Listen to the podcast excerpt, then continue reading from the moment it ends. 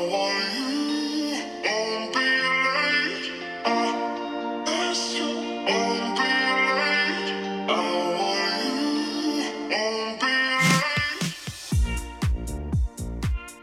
à tous, bonjour à toutes et bienvenue dans cette émission Sortez sur Radio Campus Tour. Nous sommes le mercredi 3 février 2021, vous vous en doutez, il est 16h tout pile pour euh, cette émission. On est à l'heure, on est même presque en avance et aujourd'hui on a de nombreux invités. Je vais vous les présenter dans quelques instants, mais je ne suis pas tout seul. Pour euh, réaliser cette émission, j'ai avec moi Mélissa. Salut Mélissa. Salut Julien. Euh, donc Mélissa qui sera avec moi pour euh, réaliser cette interview, cette interview euh, d'étudiants. De... Donc on a des étudiants aujourd'hui, ça arrive pas souvent, on aura d'ailleurs d'autres étudiants dès demain avec AnimaFac et Animasso, mais ça ça sera demain. Concentrons-nous sur aujourd'hui, on reçoit, j'allais dire Goulvan, mais c'est toujours pas ça, je suis désolé, c'est Goulven. Goulven, c'est ça, bonjour. Salut, merci d'être avec nous sur Radio Campus Tour et aussi Benjamin, salut Benjamin. Bonjour. Donc vous venez tous les deux parce que vous êtes étudiants en licence professionnelle médiation scientifique et éducation à l'environnement à l'IUT de Tours. Et vous venez parce que vous organisez une intervention autour de la cryptozoologie, qui est donc la science qui étudie les animaux inconnus. Voilà, j'ai réussi, j'ai tout dit comme il fallait, je suis content. Moi j'y vais, je vous laisse pour cette interview. Non, peut-être pas, je vais rester. Euh, alors pour commencer, on va tout simplement, euh, je pense, parler de ce que vous faites, cette euh, licence qui a un très long nom. Est-ce qu'on peut en parler un petit peu? Qu'est-ce que c'est En quoi ça consiste la licence professionnelle médiation scientifique et éducation à l'environnement? Donc la licence va servir à former des animateurs, des médiateurs aux techniques de médiation. Donc euh, comment ingurgiter la connaissance pour pouvoir la recracher de manière compréhensible par, euh, par tout le monde. Parce qu'il faut bien l'avouer, des fois, les connaissances, les, les, sciences et tout le tout team, ça peut, se ça peut être vachement indigeste. Donc nous, on apprend comment l'incorporer, comment la mettre en forme pour que tout le monde puisse la comprendre et puisse se dire non mais là c'est au-dessus de mes au-dessus de ma compréhension. Ok. Le but c'est vraiment que euh, le public qu'on a en face de nous ressorte en disant bah, ça j'ai compris. Ok. Donc c'est euh, l'objectif de tout ça, c'est comme ça que tu l'aurais défini toi aussi? C'est ça et puis là euh, il y a le côté aussi animation scientifique où on va parler de science de manière générale et il y a aussi le côté éducation environnement, animation nature, où aussi on va le tourner euh, pour, enfin pour l'environnement, l'écologie, comment essayer de sensibiliser euh, entre euh, juste donner des informations scientifiques et sensibiliser à une cause, qu'elle soit environnementale ou au niveau du lieu. quoi. Alors, il me semble que cette euh, licence professionnelle, vous expliquiez à antenne que c'est une troisième année. Donc, c'est-à-dire que fatalement, avant, vous avez eu un équivalent de L2. Est-ce que vous voudriez nous dire euh, qu'est-ce que vous avez fait comme euh, L2 et comment vous êtes retrouvé dans cette troisième année? Donc, personnellement, ma L2, ça a été une L2 en biologie, sciences de l'environnement. Et, petite, petite anecdote, enfin, j'ai fait ces deux ans de licence pour pouvoir entrer dans cette, licence professionnelle. Puisque suite à un service civique justement en médiation scientifique, ça m'a plu et j'ai voulu en faire euh, ma vocation. Mais pour entrer en licence pro, il fallait que je fasse deux ans de licence. J'ai donc choisi euh, la euh, science de la vie. Ok. Et par de, je sais pas si c'est indiscret, mais en tout cas par curiosité, euh, c'était à quel endroit ton service civique? C'était sur Tours? Pas du tout, non, c'était en Franche-Comté, sur Besançon. Ok, et c'était dans quel type de structure? Comment ça s'est passé? Alors, c'était. Alors, la...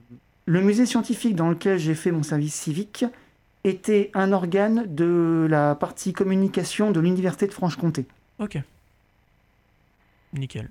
Hyper intéressant. Et du coup, ça t'a plu Moi, je suis en service civique aussi. On aime bien promouvoir le service civique à Radio Campus Tour. Et euh, encore, une, encore une preuve, j'ai l'impression que c'est de la propagande, encore une preuve que le service civique, c'est bien. Faisez des services civiques tous ensemble. Euh, et toi, euh, comment tu es arrivé là? Non, moi, j'ai fait une licence entière, donc les trois années, pareil, sur écologie, enfin, sur les sciences de la vie et écologie, de la biologie au niveau de l'environnement. Et c'était à Poitiers, pas à Tours. Ok. Donc euh, j'ai migré ici aussi, pareil, pour euh, juste faire euh, cette troisième année.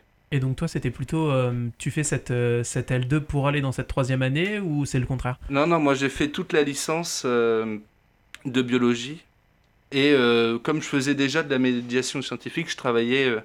il y a un centre de culture scientifique à Poitiers qui s'appelle l'Espacement de France. Ok. Et j'y travaille là-bas depuis quand même quelques années. Et donc, c'est juste de l'animation. Et là, euh, je voulais faire euh, aussi voir un peu le côté création, conception euh, de la médiation, sur faire des expositions, justement, comme ce qu'on va vous présenter après. Mais ça, c'est ce qui m'intéresse. Et pour ça, je suis venu là pour cette troisième année. Et ça se présente comment, centre de médiation? Ça fonctionne comment? Ça, ça se présente comment? Il y a... Après, ça va dépendre du fonctionnement. Chaque centre a, a ses, petits, euh, ses petits trucs. Mais euh, là, ça va être euh, présenter des expositions au grand public. Euh, à Poitiers, on a la chance d'avoir un planétarium, donc faire découvrir le ciel sans forcément être dehors tard le soir. euh, ce, genre, ce genre de choses. Et travailler avec les laboratoires des différents... euh, enfin, de la faculté euh, sur plein de sujets différents, en fait. Ok. Donc ça, en fait, est-ce qu'on peut résumer cette année de licence 3 Est-ce que vous diriez que c'est comme une boîte à outils, en fait, pour pouvoir mettre en place de nouveaux projets? Oui. Et alors, con- concrètement, qu'est-ce qu'on vous fait faire? Vous avez des cours de quoi euh, Euh, bah, on va avoir des cours au niveau de, la- de psychologie, psychologie sociale, comment se mettre dans un milieu pour essayer de faire passer l'information, par rapport à quel public, si c'est un public enfant, qu'est-ce qu'il peut comprendre, enfin, comment on peut euh, enregistrer une information, est-ce qu'un enfant va comprendre quelque chose de la même façon qu'un adulte? Ou pas, et comment adapter son discours euh, par rapport à ça. On va avoir aussi des cours sur tout ce qui va être euh, bah, justement l'éducation relative à l'environnement. Donc euh, savoir aussi un peu les courants qu'il y a eu, euh, ce genre de choses.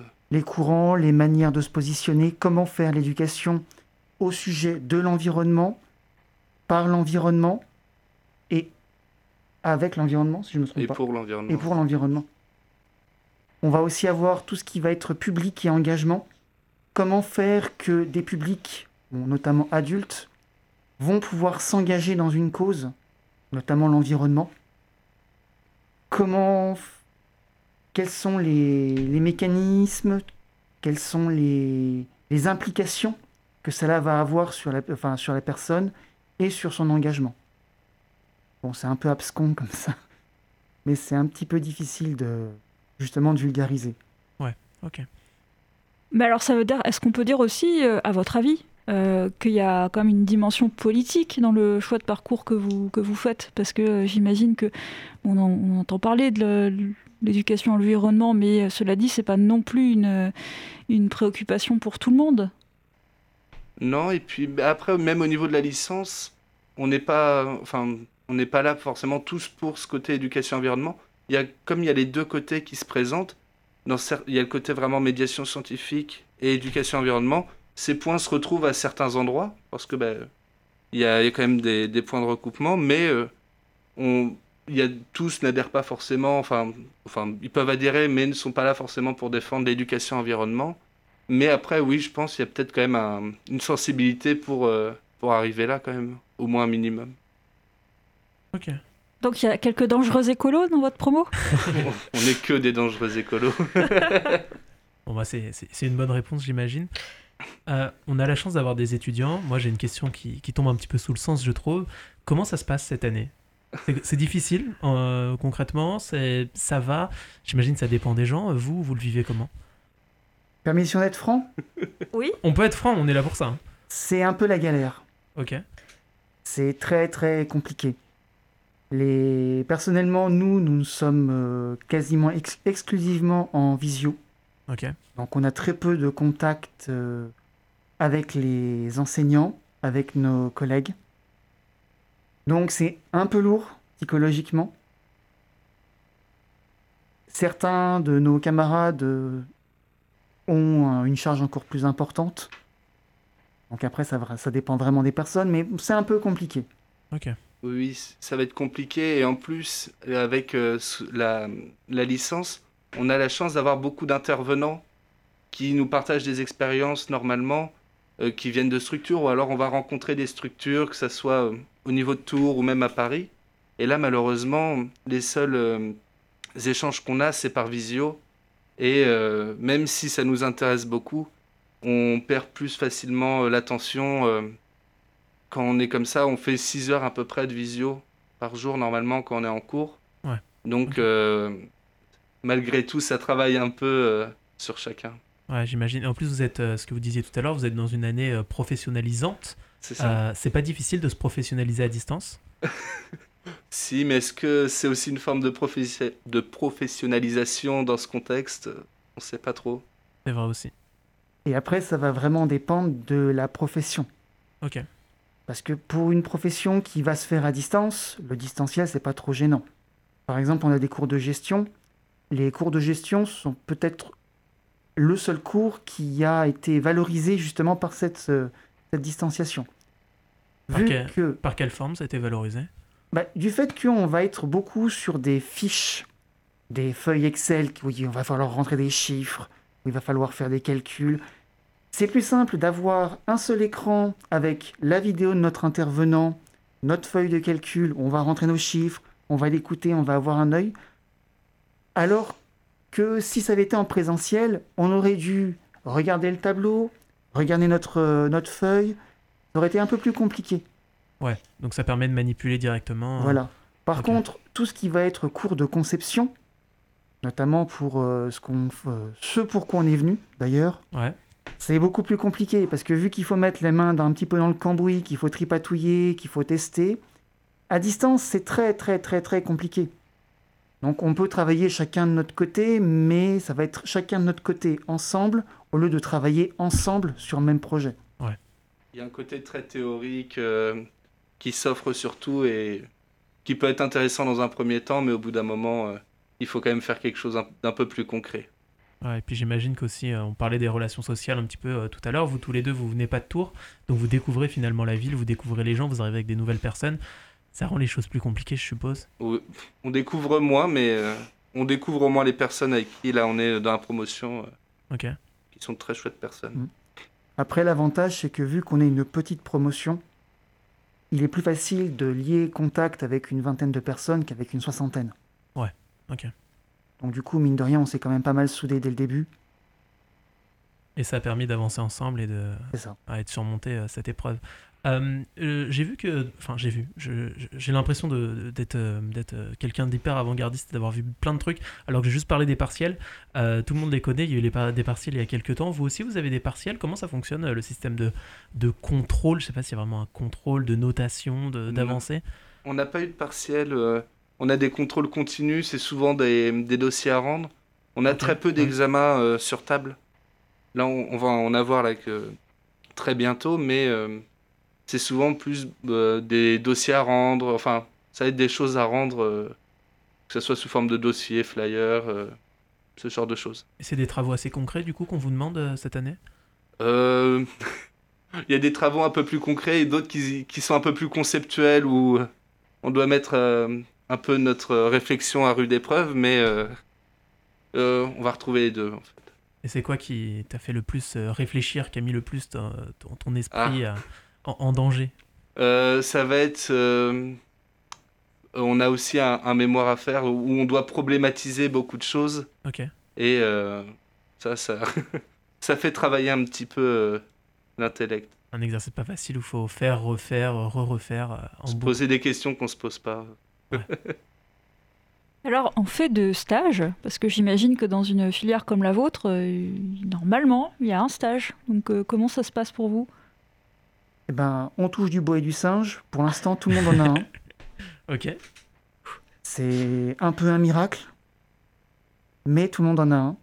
Après, ça va vraiment être au compte-goutte, suivant les structures qui accueillent les stagiaires, suivant les politiques qui vont être mises en place avec le, avec le Covid. Tout le monde ne sera pas logé à la même enseigne. Ceux qui seront logés, enfin ceux qui dépendront de grosses structures, qui dépendront des, des communes, vont peut-être être euh, mis en distanciel, donc travailler à la maison si jamais il y a un nouveau confinement. Ouais. Tandis que des plus petites structures, notamment pour l'éducation à l'environnement, où on va plus être sur l'extérieur, pourront peut-être bénéficier d'un d'animation euh, sur le terrain. Mais ça va être, euh, je pense, très compliqué. Ouais. Ah, j'imagine. Alors, c'est censé durer combien de temps? Ça se passe co- comment euh, Il dure concrètement? euh, 13 semaines. On a 3 semaines, là, à partir de mi-février jusqu'à début mars. Ouais. Et après, euh, on a un petit retour euh, en, en cours. Et après, on a 10 semaines euh, de avril à juin euh, à la suite. Donc, 3 semaines et 10 semaines, mais c'est dans la même structure, euh, c'est le, le même stage. Ok.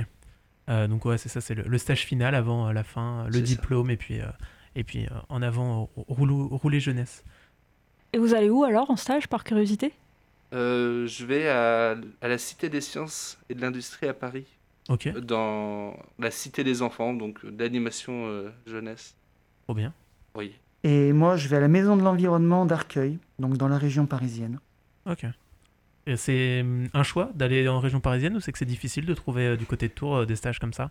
Euh, il y avait du choix plus, il y avait plus de choix à Paris. Il y, avait, euh, il y a quelques-uns là de nos, nos collègues qui ont euh, un stage près de Tours, mais il y en a très très peu euh, dans ce domaine-là. Alors peut-être une question euh, idiote, mais bon, c'est pas grave, on s'autorise à les poser. Et comment on finance un stage en région parisienne Sauf si on, on est plein de sous ou qu'on a la chance d'avoir une famille euh, qui habite là-bas, comment on fait? Parce que euh, est-ce qu'on garde son appart à Tours? Enfin, comment ça, ça va marcher pour vous? Alors pour ma part, j'ai de la famille là-bas, j'ai- cette chance-là, mais euh, Alors, je suis dans une situation un peu particulière, je suis en formation continue. C'est-à-dire qu'en fait, je suis pas comme les autres étudiants qui sont en formation initiale qui n'ont pas de- d'argent, ou alors une bourse Crous. Moi, je suis subventionné par Pôle emploi pour me reconvertir. Ok. Donc, j'ai la chance d'avoir un petit pécule, du fait que bah, j'ai des, indemnités chômage. Mais bon, Ça reste compliqué. c'est ça, on serre les dents et on va manger des pâtes. Voilà, ça va pas être la bamboche tous les soirs. Ah, mais surtout avec le Covid.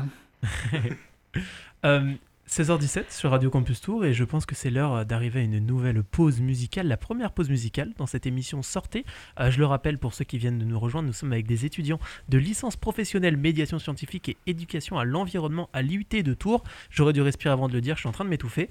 Euh, et tout de suite, on va faire une pause musicale. On va écouter un titre qui s'appelle euh, Amé et ça s'appelle Dernier verre. On écoute ça tout de suite, on se retrouve juste après pour la suite de cette interview et de cette émission.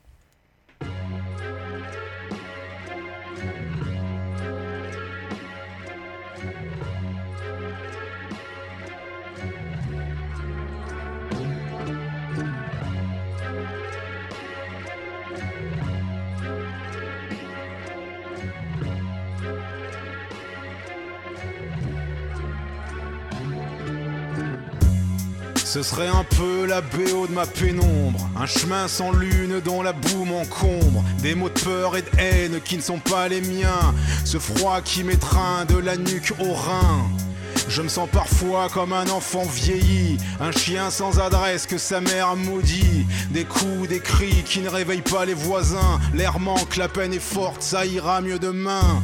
Mes deux âmes foudroient dans mon panoptique. Ce berceau coupable d'un agneau colérique, taillé dans le chaos de ma France-Algérie, où les ventres sont creux et les cœurs mal remplis. Quand les filles de mon père deviennent mes sœurs à vie, et qu'il faut torcher six mômes avec l'amour d'une truie. Quand démons de ma mère libèrent leur furie, et jettent un bras vengeur sur un bien faible ennemi.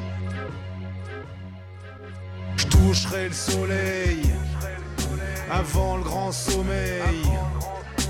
Trois belles âmes, l'amour d'une femme suffiront, je crois, à me tenir en éveil. Je toucherai le soleil avant le grand sommeil. Trois belles âmes, l'amour d'une femme suffiront, je crois, à me tenir en éveil. Perpignan à cette époque me fait des trous dans le froc. J'ai la morve aux narines et une gourmette en toc. L'instit me fout la frousse avec sa nostalgie. J'ignore encore tout du mot colonie. Faut s'ouvrir des fenêtres comme les gitans espagnols. S'accrocher en vélo à l'arrière des bagnoles. Exploser des bouteilles sur le chemin de l'école. Écorcher ce chat qui m'avait foutu une tôle. Y a la plage l'été pour se délester. Mais la terrasse est privée, merci de pas l'infester. Tu finis par te barrer, non sans protester. Ce sud, putain, ce que j'ai pu le détester. De retour à la maison, le pain cuit dans le four. Mes grandes sœurs se relaient entre la cuisine et les cours. Personne ne moufte, le daron dans le salon me fixe comme s'il ignorait mon nom. Et dans ses mains tremble un ceinturon. J'entends gémir dans la chambre close. Quand elle pleure la vie qu'elle n'a pas eue, c'est fou ce que ma mère cause. Et lorsqu'elle passe la porte dans sa robe rose, je recule sous les insultes et j'ai mal pour son visage couvert d'échymoses.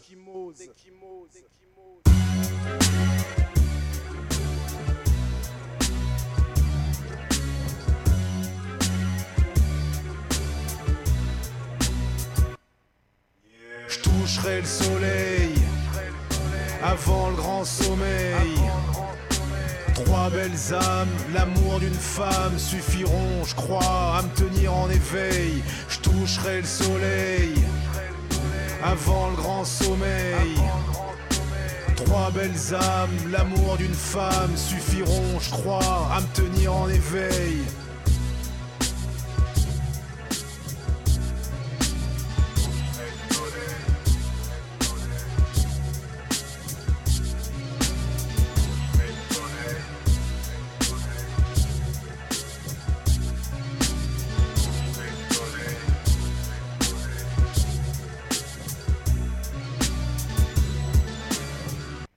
À mes derniers vers sur Radio Campus Tour sur le 99.5 FM et sur internet sur radiocampustour.com pour écouter cette émission sortie. Il est 16h21 et probablement 12h21 si vous nous écoutez en rediffusion. Euh, eh bien demain nous serons jeudi Euh, et donc aujourd'hui nous recevons euh, deux étudiants. Euh, je vais ouvrir leur micro, ça sera beaucoup plus simple. Nous avons donc Goulven. Oui.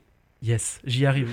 Je suis, je suis content quand j'arrive à bien prononcer un nom parce que c'est difficile d'habitude. Et on a aussi Benjamin Tout à fait. qui sont tous les deux avec nous, qui viennent donc de licence professionnelle médiation scientifique et éducation à l'environnement à l'IUT de Tours, et qui donc organisent une intervention autour de la cryptozoologie, la science euh, qui étudie les animaux inconnus, et donc c'est de ça qu'on va parler tout de suite, de cryptozoologie. Est-ce que vous pouvez, euh, je pense qu'on va commencer par ça, nous parler de cryptozoologie? Qu'est-ce que c'est concrètement ce long mot qui pour moi était un peu inconnu, j'avoue? Euh, Qu'est-ce que c'est? Donc, avant de commencer, on va faire un petit peu d'étymologie. Allez, Comme ça, on va décoder le mot en petits bouts. Donc, crypto, ça veut dire caché. Zoo, c'est pour animal. Et logis, c'est pour la science. Donc, si on inverse, parce que vu que c'est enfin, simple, la science, on inverse toujours, ok, ça fait la science des animaux cachés. ok, Donc, le but, ça va être des- de chercher les preuves d'existence d'animaux où on a des témoignages, des preuves indirectes, mais on ne sait pas trop. On a des doutes. Donc actuellement, les, les cryptides, donc les animaux cachés qui sont le plus étudiés et qui sont les plus emblématiques, on va avoir le Yeti dans l'Himalaya, ok, on va avoir le Bigfoot aux États-Unis et au Canada. ok, ouais, On va aussi avoir le Kraken, donc le poulpe géant euh, emblématique de Pirates des Caraïbes. ouais. Et le monstre du Loch Ness, Ah, le monstre du Loch Ness. Ok. qui est en Écosse. Et donc tout, tout ça, c'est des, des, des choses, où il y a des témoignages, des gens disent qu'ils les ont vus, et en fait, on veut essayer de le prouver. C'est ça, il y a des scientifiques qui vont essayer de chercher euh, bah, à prouver qu'ils existent vraiment. Parce que pour tous les zoologues, pour tous les scientifiques qui étudient les animaux, ils- eux, ils sont plus ou moins chauds. Ils Ouais. disent, ouais, bon, bah là, euh, on a plus de bêtises que de trucs vraiment solides. Donc, personne, euh, nous, on dit que non, ça n'existe pas.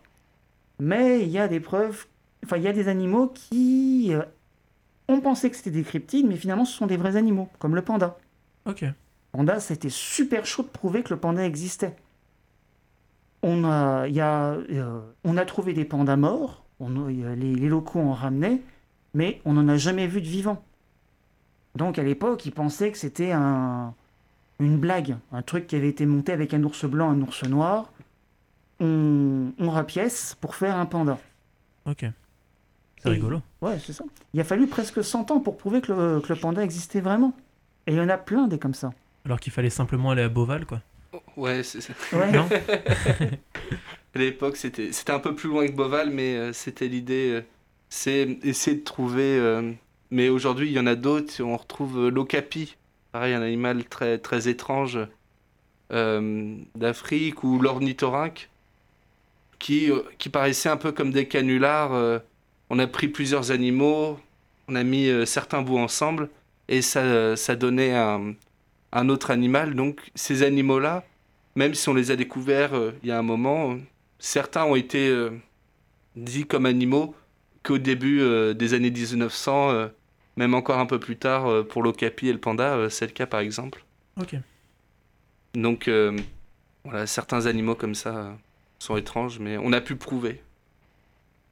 Alors, est-ce qu'on peut supposer qu'il y a des cryptozoologues euh, selon euh, les aires géographiques? Par exemple, est-ce que dans les pays nordiques, on a euh, des cryptozoologues qui vont bosser sur tels animaux, euh, qui sont pas les mêmes que dans en du Sud? Euh, Ou alors, est-ce qu'il y a un complot mondial et que tous les cryptozoologues euh, bossent ensemble? Comment, comment ça marche? Est-ce qu'il y a une, des facultés de cryptozoologie? Alors, des facultés, je suis pas sûr. Je m'excuse si jamais il y a une faculté de cryptozoologie qui nous entend. Il y a un musée qui est super réputé justement avec sa collection de cryptozoologie, c'est le musée de Lausanne, Ok. qui a hérité des, des collections de Monsieur Heuvelmans, qui est euh, un des plus grands cryptozoologues euh, contemporains. Ok. Le créateur de la discipline euh, de la cryptozoologie. Mais euh, de, notre, euh, de nos connaissances, on a surtout des cryptozoologues qui sont européens, voire euh, états-uniens. On n'a pas entendu parler de cryptozoologues asiatiques ni africains. Après, ça ne veut pas dire que ça n'existe, qu'il n'existe pas. Il n'y en a pas. Mais bon, on n'a pas, on n'a pas eu d'écho. En même temps, la cryptozoologie, c'est peut-être pas une discipline non plus qui est très, qui est très étendue au niveau géographique. Bah, Est-ce que, euh, à votre avis, peut-être que c'est des gens euh, enfin, qui font de la cryptozoologie pardon, sans le savoir? Je pense que ça peut être, par exemple, des historiens euh, qui travaillent sur des animaux mythiques. Donc on- voilà, des- une, la chimère ou des choses comme ça, euh, euh, la gorgone, et en fait ils, ils sont plutôt historiens. euh, Alors Euh, sur tous ces animaux-là, par exemple, que ce soit même les- la gorgone, les dragons, ce genre de choses, ça touche en fait pas, pas trop ni pas du tout euh, au niveau de la cryptozoologie, parce que là-dessus on va avoir aucune preuve, on va avoir par exemple aucune trace, aucun témoignage de ce genre de choses qui euh, personne a vu dans le ciel de Tours un dragon euh, ces derniers jours, ou alors, enfin, ça sera une, on peut pas recouper certaines choses. Donc après, ce, ce travail d'historien, sur certains points, peut intéresser ou peut recouper pour ce genre de choses, mais euh, le but du cryptozoologue, ça peut être d'ailleurs de, de prouver qu'un animal, enfin d'essayer de prouver qu'un animal qu'on ne connaît pas existe, ou de le mettre justement dans tout ce qui va être mythe, légende, euh, surnaturel, enfin, qui vont plus tenir du compte, euh, ou des histoires que, que juste des animaux justement cachés, entre guillemets. Et c'est vrai que ce- cette notion de cryptide, c'est un peu compliqué, c'est un truc un peu bâtard. Parce que le but, c'est d'essayer de prouver l'existence de créatures qui sont suffisamment plausibles pour pas être euh, imaginaires. Par exemple, un dragon, c'est un lézard géant avec des ailes qui crache du feu. Euh, Tout ça mis bout à bout, c'est un peu voilà, c'est un peu compliqué. On n'a pas d'animaux qui existent vraiment qui regroupent toutes ces toutes ces caractéristiques. Tandis que par exemple le yeti, bon Ouais. le yeti, euh, on a grand singe, voilà. On peut se dire ouais, c'est un grand singe qu'on n'a pas encore découvert. Ok. Mais du coup, euh, est-ce que. Moi, je, on pense à, à des animaux et tout ça. Moi, je pense tout de suite aux, aux ovnis, aux extraterrestres, aux martiens, à tout ça. Est-ce que ça rentre dans la cryptozoologie aussi ou pas? Non. C'est pas des, donc c'est c'est pas C'est- des animaux, c'est pas des humains? Alors C'est compliqué. Ovni extraterrestre, c'est or. Ok. la cryptozoologie, c'est vraiment, euh, on cherche des preuves d'animaux. Euh, je peux vous donner un exemple euh, sur autre chose. Et en Nouvelle-Zélande, Ouais. on a une loutre géante, le Waitoreke, mais c'est qu'une loutre géante. Théoriquement, il n'y a pas de loutre en Nouvelle-Zélande, ça n'existe pas. Mais on a des, il y a des preuves indirectes, donc des témoignages, des empreintes, qui font dire aux cryptozoologues que même si on n'a pas découvert de loutre là-bas, qu'on n'a aucune, touffe de poils qui pourrait correspondre, on a quand même des éléments qui sont concrets pour dire que peut-être il y aurait, ou il y a eu, et ça a disparu il n'y a pas très longtemps. Un autre exemple, ce serait le mégalodon, qui est un requin géant qui a existé, requin géant de plus de 15 mètres, enfin autour de 15 mètres, mais qui a disparu il y a quand même un sacré bout de temps. Ouais.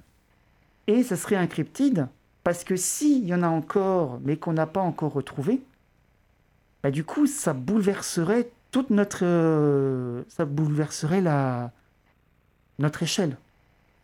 On aurait un euh, requin blanc géant qui se baladerait. Enfin, un ou plusieurs.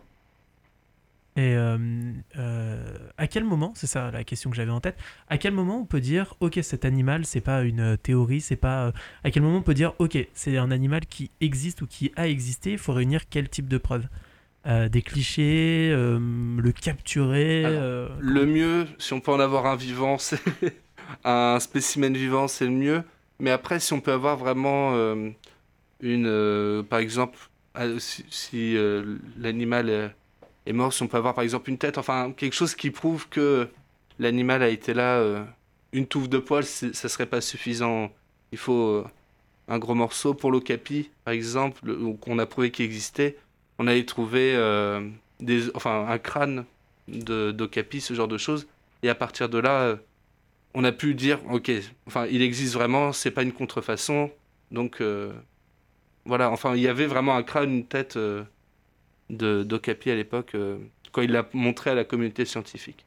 Ok. Et donc, euh, donc euh, pour, pour rappeler aux auditeurs qui peut-être nous rejoindraient, on parle de cryptozoologie euh, parce que tout simplement c'est un projet que vous avez donc pour vos cours de mettre en place une exposition concernant la crypto. Non, c'est pas ça.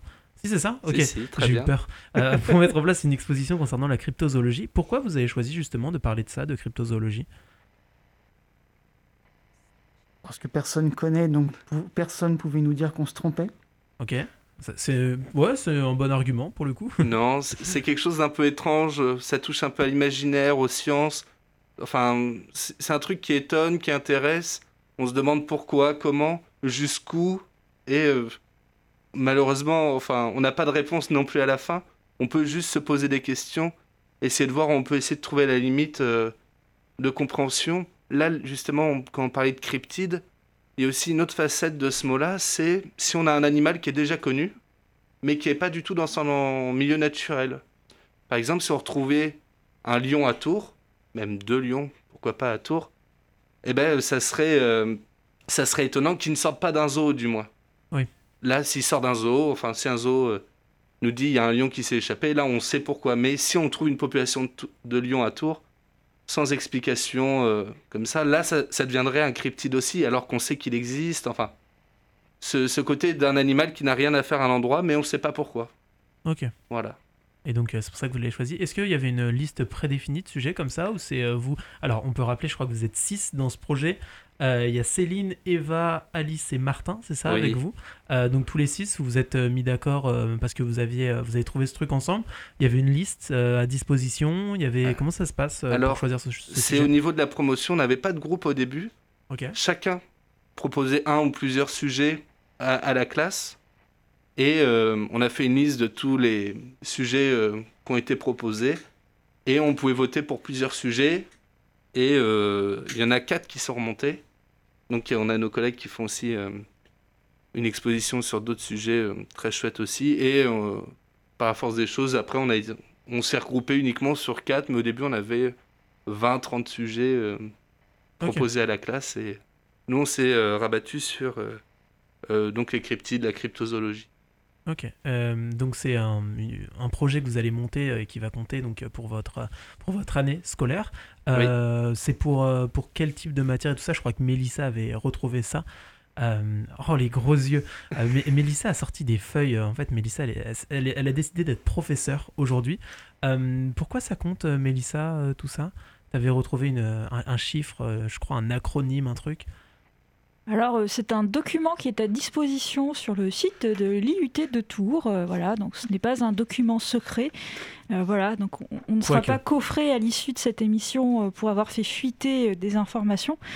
Alors, euh, je parle sous le, contrôle euh, de, Benjamin et de Goulven. Hein. Euh, est-ce que cette, chose relève du projet tutoré collectif? Voilà, analyser une pratique ou un contexte professionnel par la mobilisation de savoirs transversaux. Est-ce que ça vous semble C'est ça. Est-ce que c'est un cryptide, ce que je viens de... Alors, ça pourrait. Hein. Il, y a, des choses un peu obscures, mais non, c'est relié à, à cette unité d'enseignement là. Et après, je crois que ça doit découler un peu aussi sur, euh, sur d'autres euh, unités d'enseignement au niveau de la licence, parce qu'il y en a certaines qui se recoupent un peu. Quand on parle de médiation, euh, on n'en parle pas que dans une seule matière. Donc, mais oui, oui, c'est, je pense, relié en grande partie à celle-ci. Et alors, comment dire, peut-être qu'il y a quelque chose de très intéressant dans votre sujet aussi, c'est que comme ça, comme dire, il y a une dimension scientifique, avec une démarche donc, scientifique pour étudier euh, ces animaux, pour les trouver, euh, pour étudier le contexte euh, où ils peuvent être. Il y a aussi tout l'imaginaire tout qui est autour. C'est-à-dire qu'un outil que vous pouvez peut-être utiliser pour votre travail, c'est l'humour. Parce qu'après tout, l'imaginaire, peut-être faire inventer de faux animaux, même vous, en inventer des faux, ça peut être quelque chose, un ressort en tout cas pour votre médiation. Tout à fait, oui. Donc, on l'a on l'a plutôt exploité sur différentes animations. Euh, donc, euh, par où commencer? Ça, quand il y a trop de trucs à dire, c'est qu'on sait pas. Euh, c'est ça, est-ce que tu aurais une idée? Là, on a aussi cette idée-là. Là, en, ce moment, on est en train de faire aussi un projet en école primaire avec des CM2. Et donc, il y a aussi un travail avec eux qu'on fait au niveau de création. Là, on, les on en a eu hier déjà une classe on, va les revoir où ils vont devoir aussi créer de, de A à Z, enfin de B à Z euh, un cryptide. On leur donne un peu quelques outils, mais ils vont devoir imaginer et le créer. Enfin, il va y avoir un peu ce, ce côté très imaginaire qui sera présent. Et euh, donc de construction, pourquoi avec euh, certaines caractéristiques, est-ce qu'il nage vite et pourquoi on l'a pas encore trouvé, malheureusement. cet animal-là, mais oui, on, essaye un peu, et l'humour, bah, on essaye aussi malgré tout d'en mettre un petit peu à l'occasion. Les, animaux inconnus, est-ce que c'est un fantasme ou est-ce qu'il y en a vraiment aujourd'hui? Ah, euh, je pense un peu des deux, j'espère. Bah, il y a un côté fantasme, bah, l'inconnu, le mystère autour de ça. Et je pense qu'il y en a vraiment. Euh, l'espèce de loutre en Nouvelle-Zélande, on ne l'a pas trouvé, mais c'est quelque chose qui est probable. Euh, il y aurait euh, aussi un rhinocéros, euh, enfin une espèce de, de rhinocéros qui s'appelle l'Emela Tuka, qui serait quelque chose de probable. Il y en a qui sont probables, mais je pense que ça relève aussi un peu du fantasme de réussir à les trouver. Et puis, alors, il me semble que dans les océans, euh, surtout à des très grandes profondeurs que l'être humain n'est pas capable d'aller explorer. Euh, on estime qu'il y a une, grande partie, je ne vais pas donner de chiffres parce que je ne les connais pas exactement, mais en tous les cas qu'il y a une très grande partie d'animaux qu'on n'a pas découverts et qui sont euh, secrets. tout ça, ça représente, j'imagine, pas mal de travail et pas mal d'enquêtes d'investigation. Oui, tout à fait. Mais il n'y a pas besoin d'aller très très profondément pour trouver des animaux qui qu'on ne connaît pas. Ok. Tous les ans, il y a beaucoup d'insectes qui sont découverts. Il y a aussi pas mal de petits mammifères, du style chauve-souris, rongeurs, des oiseaux. Bon, il y a très peu de gros animaux. Mais on s'aperçoit aussi qu'il y a ce qu'on appelle des espèces, des espèces cryptiques, où en fait on a une seule espèce, enfin on pensait que c'était une seule espèce, mais en fait il y a deux espèces différentes dans cette même espèce. Ok. Je peux par exemple citer l'éléphant d'Afrique, où il y a les. Euh, alors, peut-être que je me trompe et je demande aux auditeurs de me pardonner mon erreur si jamais je dis une bêtise, mais il me semble qu'il y a l'éléphant d'Afrique des plaines, l'éléphant d'Afrique des forêts, qui sont deux espèces qui ne se fréquentent pas et qui pourtant sont identiques. Et il y en a plein des comme ça. On s'aperçoit en fait que la vie, elle est, dans- elle est monstrueusement importante. Il y a des différences, euh, voilà, on peut découvrir de tout, tout le temps. Ok. Mais il n'y aura jamais de gros, gros trucs. Enfin, ça sera beaucoup plus difficile de découvrir un super gros truc plutôt qu'une petite mouche qui fait un demi-millimètre. Et Ouais. tout ça, ça se rapproche aussi, là, de, dans un sens beaucoup plus large. C'est vrai, là, c'est de la zoologie euh, aussi à l'état brut. Parce que euh, dans les fonds marins ou que ce soit des insectes, on va retrouver des choses. On sait qu'il y a des choses au niveau zoologique. C'est juste que ça va être compliqué parce que d'observer, parce que soit c'est petit, soit c'est profond, soit il fait, enfin, il fait très noir, ce genre de choses. Mais c'est de la zoologie. euh, on n'est pas obligé d'être dans la cryptozoologie pour, pour faire ce genre d'études-là. Et bien justement, quelles sont les différences entre la cryptozoologie et la zoologie? J'imagine que c'est, euh, ça ça doit être un peu compliqué à définir. J'espère que c'est pas la question piège. Donc, la zoologie, c'est on ne sait pas que ça existe. Ouais. Et quand on va trouver, on va pouvoir dire bah finalement ça existe. Ok. La cryptozoologie, c'est un tout petit peu différent. C'est il y en a certains qui disent que ça existe. On a des preuves qui sont indirectes. Donc on va essayer de prouver que ça existe. On va essayer de trouver des preuves. Donc ça se, ça part d'une base quoi. On part d'une base Qui est euh, définie par beaucoup comme fumeuse. Ouais. Mais on va essayer de voir si la base est si fumeuse que ça. On a trouvé euh, un bout de fil et on va tirer pour voir ce qu'il y a au bout. Ok. Tandis que le zoologiste, lui, il va se dire, bon voilà, alors euh, je vais aller voir à tel endroit, je vais euh, faire ce qu'on appelle un inventaire, donc repérer toutes les, toutes bestioles, toutes les créatures qu'on qu'on peut voir, et je vais voir s'il n'y a pas une, euh, il y en a pas une qui finalement est pas, est pas inconnue. Ok. Bon, c'est j'ai j'ai fait un trait, enfin, j'ai schématisé avec un trait de la taille euh, d'un d'un parking. Mais voilà. Ok. Alors, juste une question, parce que là, on a évoqué des animaux euh, qui potentiellement existent euh, en ce moment, mais qu'on n'a pas encore trouvé. Est-ce qu'il vous semble que la cryptozoologie, ça pourrait aussi être une, une zoologie d'anticipation? C'est-à-dire, est-ce qu'elle pourrait euh, euh, anticiper des animaux du futur en se disant, bah tiens, euh, s'il y a une catastrophe nucléaire ou je ne sais quoi, on peut imaginer que tels tels animaux vont muter? Euh, non, comme on part d'une base, on va partir de choses. euh, On n'est pas là pour, euh, pour extrapoler euh, certaines choses, mais on va être là juste pour essayer. de- On a trouvé, il y a euh, soit via des empreintes, une, des poils, justement, on ne sait pas si ça appartient à telle espèce. On va plus essayer de trouver des informations sur euh, l'animal au niveau du lieu, que ce soit des, ou même des témoignages, ce genre de choses, plutôt que d'essayer de se dire est-ce que euh, dans euh, 10, 100 ans, on pourrait retrouver ce genre de choses euh, dans ce genre, enfin, dans ce type d'environnement? On va essayer plutôt de partir de preuves, qu'elles soient euh, indirectes ou pas, mais pour essayer de trouver l'animal ou du moins son milieu de vie s'il a, s'il a pu exister aussi. Ok. Je pense qu'on va faire une pause musicale, une nouvelle pause musicale, la deuxième de cette émission. Euh, et on se retrouve juste après pour parler euh, d'infos un petit peu plus euh, pratiques, notamment concernant eh ben, cette exposition, comment la retrouver, etc. Et continuer de parler de cryptozoologie jusqu'à 17h sur Radio Campus Tour. Tout de suite, on va écouter Moja. je pense que ça se dit comme ça. Si ce n'est pas le cas, moi aussi, je m'excuse auprès des auditeurs avec Ailleurs.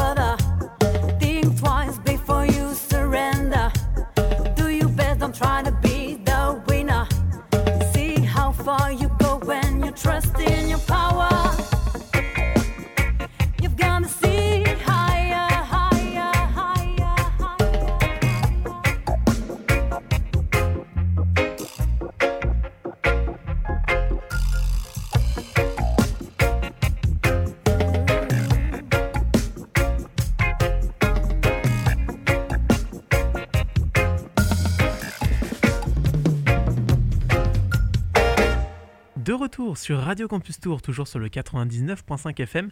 Très belle pause, musicale, c'était très sympa. J'espère que vous avez dansé, euh, mais pas trop. Euh, surtout si vous êtes en voiture, hein, évitez. Euh, avec cette pause musicale, alors il est 16h48, on se retrouve pour la fin de cette émission Sortez. Si vous nous suivez depuis le début, vous le savez, nous sommes avec Goulven Toujours et bien. avec Benjamin, toujours bien, euh, qui viennent nous parler donc euh, de euh, ce qu'ils sont en train de monter, les monstres du peut-être, c'est comme ça que ça s'appelle. On n'avait même pas donné le titre parce qu'ils sont effectivement étudiants en licence professionnelle médiation scientifique et éducation à l'environnement à l'IUT de Tours. Et ils organisent, on l'a dit, une intervention autour de la cryptozoologie. Alors on en a parlé en long, en large et en travers dans cette émission. Si vous êtes intéressé et que vous avez raté le début, ça sera disponible en podcast dans quelques instants sur radiocampustour.com. Euh, et puis euh, justement, il prépare une exposition. Alors on en parlait un petit peu hors antenne. En ce moment, une exposition, c'est un petit peu compliqué de trouver un lieu, tout ça. Mais pour autant, tout ça, c'est loin d'être du travail perdu parce que eh ben, il est euh, exposé à d'autres publics. C'est ça, là, on, a la chance de le présenter auprès d'une école qu'on avait contactée. Et alors, là, nos panneaux, on en a cinq. On en a conçu cinq, là, pour cette exposition. Avec un fond jaune, c'est un fond... euh, ça fait un peu vieux parchemin, euh, table un peu de rendu euh, cryptozoologue, un peu d'explorateur, un peu sur fond. Et dessus, on va parler bah, de la de- du métier de cryptozoologue, comment c'est né avec... son créateur, des cryptides célèbres comme on a pu citer au début de l'émission, avec Nessie, le Kraken, ce genre de choses. Les cryptides qui sont devenus des animaux, comme le panda aussi dont on a parlé un peu tout à l'heure. Et on va parler aussi un peu de, de tout l'aspect... euh, euh, comment on peut trouver ça euh, de- On l'a appelé de cryptozoologie, mais Benjamin en parlera mieux. Le, le dernier panneau ça parle vraiment de la méthode qu'il faut mettre en place pour prouver que la licorne rose existe. Ok. Comment on fait pour prouver quelque chose Donc euh, là, pour utiliser les gros mots, c'est une, approche vraiment grossière de la zététique. Donc euh, comment douter et comment mettre en place pour prouver, pour apporter les preuves qui permettent de dire, bah voilà, on a quelque chose qui existe, qui est là. Je peux vous le montrer ici, je peux vous montrer que ce que je dis, c'est vrai. Ok. Et donc tout ça, c'est... euh, Alors vous avez conçu euh, tous ces panneaux. Euh, J'imagine qu'on ne conçoit pas de la même façon un panneau quand c'est à destination d'une classe de primaire ou quand c'est à la destination d'un public adulte, par exemple. Vous avez pris ça en compte, j'imagine, dans votre création. En quoi ça a influencé ce que vous avez fait? Alors, on a essayé de faire les panneaux pour, on va dire, un grand public. On l'a pas fait juste pour l'école dans laquelle on fait nos animations. Donc, on a essayé, malgré tout, de d'avoir un peu plusieurs niveaux de lecture. Le, panneau, on va essayer de prouver, ou une présentation de cryptozoologue va peut-être moins parler aux enfants, mais euh, les exemples de monstres, euh, un peu comme le monstre du Loch Ness, euh, ce genre de choses, là est parlant, que ce soit pour les plus jeunes ou, ou pour les plus grands. Donc on essaye d'avoir un peu plusieurs niveaux pour que chacun puisse s'y retrouver un peu dans la lecture des panneaux. De toute façon, les panneaux sont toujours accompagnés de l'animateur. Donc on est toujours là pour euh, poser les questions, pour expliquer. et pour euh, permettre de, justement de, que même le plus jeune puisse comprendre le jargon qui est mis sur le panneau.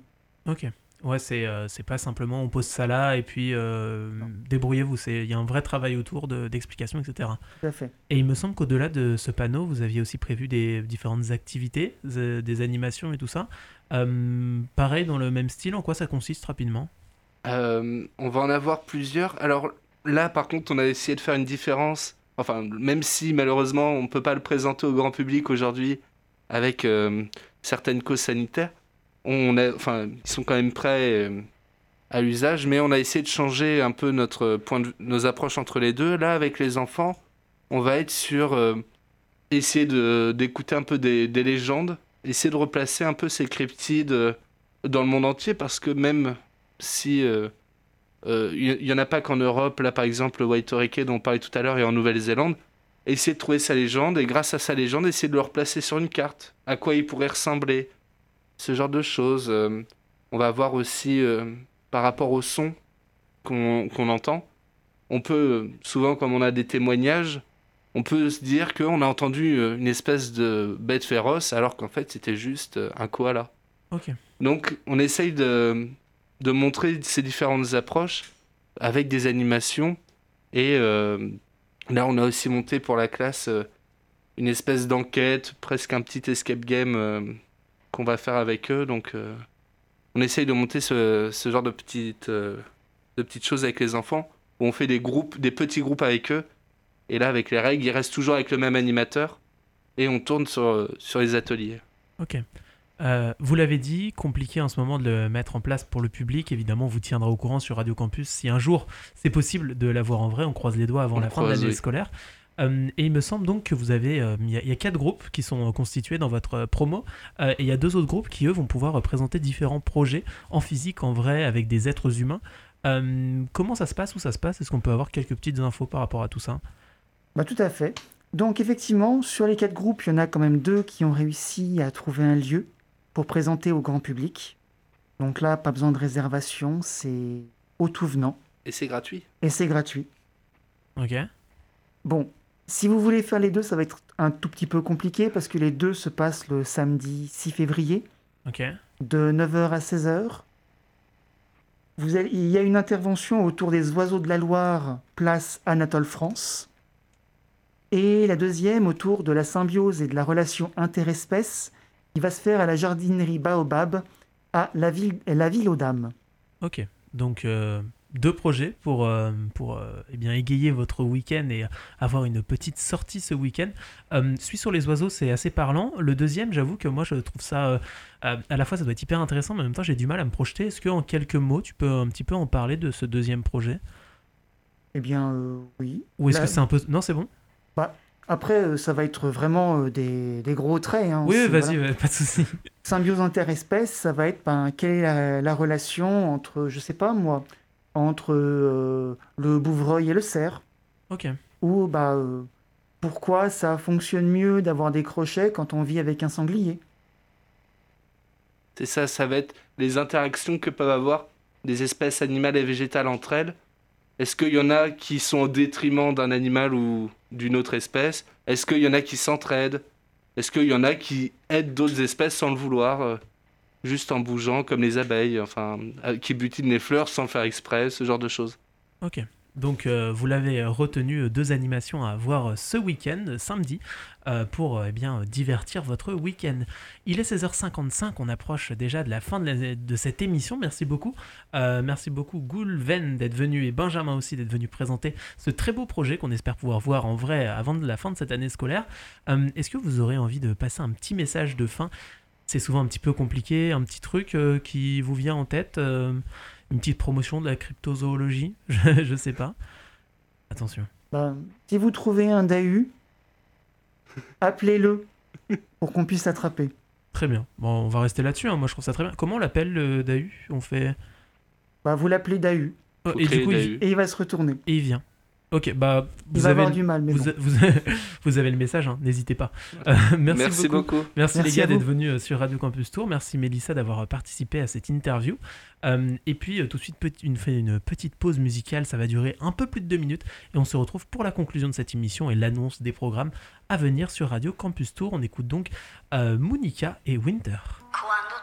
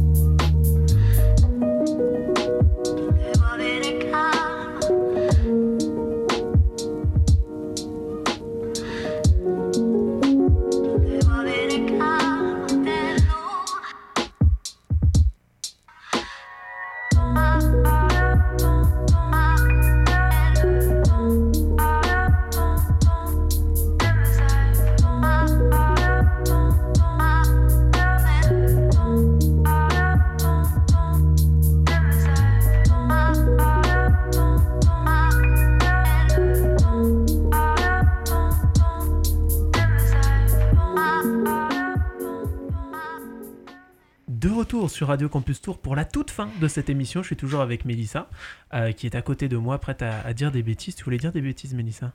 Alors non, euh, je trouve ça euh, très injuste de ta part euh, d'introduire mon intervention de cette façon.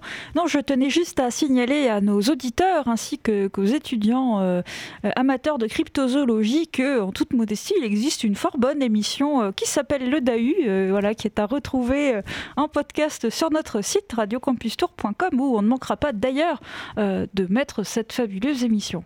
Ah, on, on manquera pas et puis euh, on leur transmettra hein, ce, cri d'appel au DAU. Je pense que ça va leur faire plaisir. Merci beaucoup, Mélissa, d'avoir participé à cette interview. Pour ceux qui nous écoutent euh, en direct, euh, dans quelques instants, vous retrouvez justement la rediffusion de la Méridienne. Qu'est-ce qu'on entend dans cette rediffusion? J'espère que c'est pas la question piège. Eh bien non, nous allons entendre l'invité qui était là euh, aujourd'hui de 11h à 12h. Il s'agit de Kylian Stangel. Voilà, donc il va nous parler euh, euh, d'alimentation et de gastronomie puisqu'il publie un nouvel opus aux éditions L'Armatan. Eh ben écoutez, petit jingle, merci Mélissa, et puis on écoute ça tout de suite. Bonne soirée, et puis à demain pour eh bien, une nouvelle émission sur Radio Campus Tour. Radio Campus Tour 99.5 Et sur internet, radiocampustour.com.